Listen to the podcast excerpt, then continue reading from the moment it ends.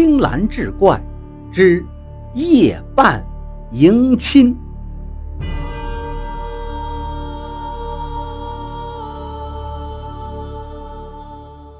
正月正，二月二，娶个媳妇生儿子，撒纸钱泼米水，花轿抬着新娘鬼。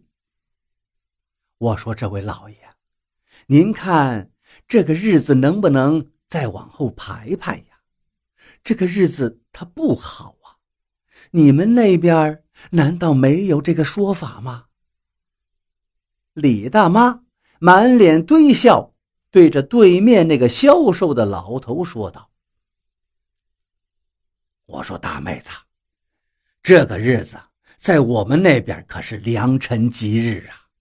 平常呢，我们都没空的。这不到了正月，我们也得休息休息，不是？所以呢，老爷就催着我给我们家少爷张罗婚事。正好呢，我见你家女儿生的标致。”这可是你家的福分呐！那个消瘦的老头声音没有起伏的说着：“他们在干嘛呢？”没错，他们是在商量着两家的婚事。话说这个李大妈呀，家里有个姑娘叫香兰，今年刚满十八。按理说来提亲的人应该不少，但事实呢，恰恰相反。一切都是因为这香兰身体有毛病，从小到大都是抱着药罐子维持着的，所以没人愿意上门提亲，尤其不知道就她这身子骨将来能不能生养，而这在那个年月里可是头等大事。于是香兰就在家里大门不出、二门不迈的待了十八年。说来也巧。那天是正月二十，一向不喜欢出门的香兰突然说要出去逛逛，这可把李大妈乐坏了，心想：我闺女这病难道是好了吗？可是呢，香兰这一出去就是一天，直接到了晚上才回来。回来后呢，就去睡觉了，叫都叫不醒。等到第二天醒来的时候，跟李大妈说。昨天晚上回来，在林子里遇到了一个穿着体面的男子，说要娶她，让李大妈准备着，过几天就来提亲。说完，打着哈欠又回去睡觉了。这可把李大妈乐坏了，当时也没想那么多，就想着我这闺女终于能够嫁了，还是个有钱人家，自己这下半辈子也就不愁了。三天后的夜里。突然就听到一阵喜庆的唢呐声，李大妈起身朝声音来源处一看呢，只见自家的大门外站了一对身穿红衣的人，走在前头的是一个消瘦的老头，后面还有几个人抬着两大箱子的东西，看上去应该是来提亲的。可是谁会选择在这大半夜的提亲呢？难道这是他们那边的习俗吗？李大妈看着那些东西，瞬间就把这些疑虑又给扔到脑后了。李大妈是个见钱眼开的人，此刻最吸引他的就是那两只大箱子，于是赶紧招呼那伙人进了院子。他只是奇怪，这么大的动静，按理说左邻右舍应该有人出来看热闹呀，可是却一个人都没有。想着也可能人家都睡下了，所以也就没太在意。打开箱子一看，呵，满满当当金银财宝，李大妈乐得合不拢嘴，赶忙就应下了这门婚事，甚至连对方姓甚名谁都没问。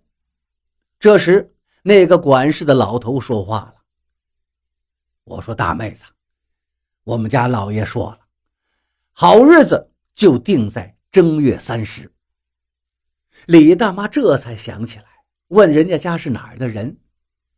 您家老爷是哪儿的呀？姓啥呀？老头嘿嘿一笑，道：“我家老爷姓白，家住幽都县。你放心，我们可是本分的大户人家。李大妈暗存，这个幽都县在哪儿啊？也可能是自己孤陋寡闻吧，老不出门的，也就没再深想。婚期就定在了正月三十，因为那个老头说愿意为此多加一倍的彩礼。日子眼看着就要到了，这一天呢，李大妈兴高采烈，四处张罗，说自己的女儿要出嫁了。这左邻右舍的都纳闷这怎么说出门就出门了呢？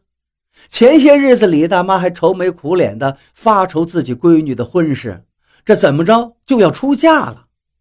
于是呢，李大妈就跟大家伙说是幽都县的一户白姓的人家看上自家姑娘了。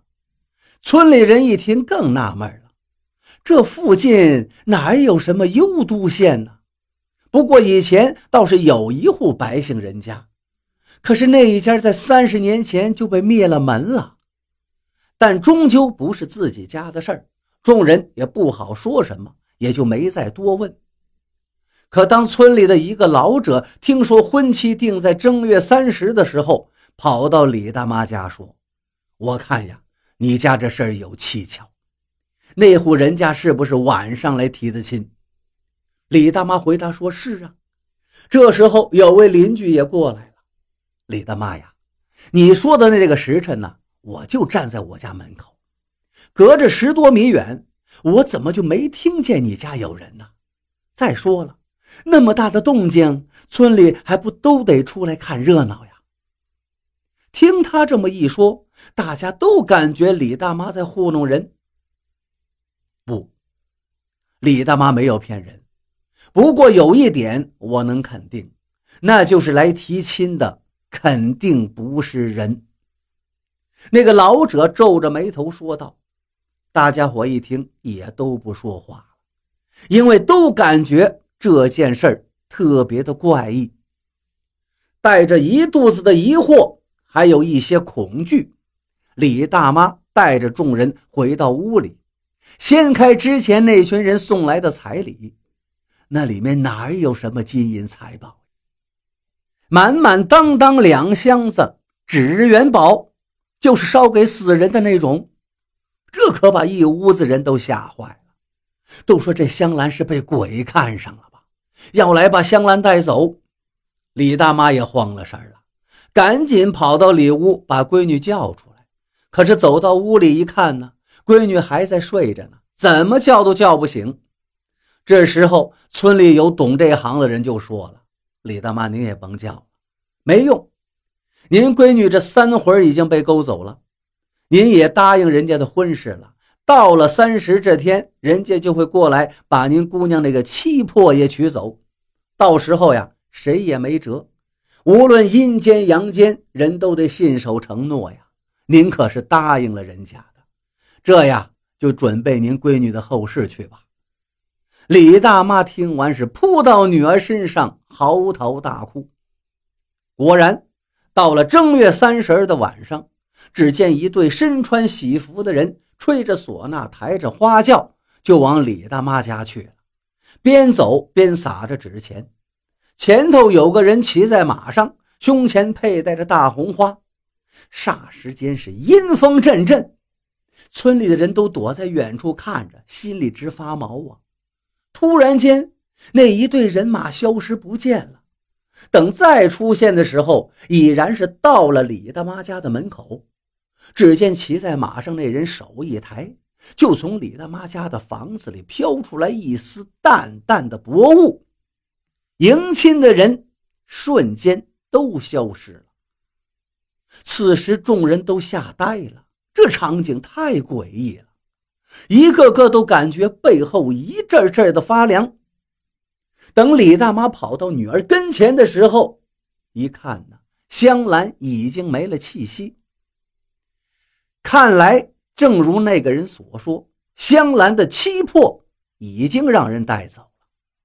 没办法，李大妈赶紧把闺女就给埋了。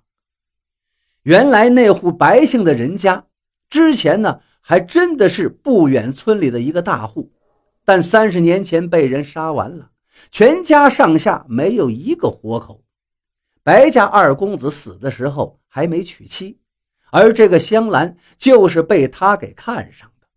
幽都幽都，那不就是阴间的地界吗？李大妈这闺女是嫁出去了，可是也永远回不来了。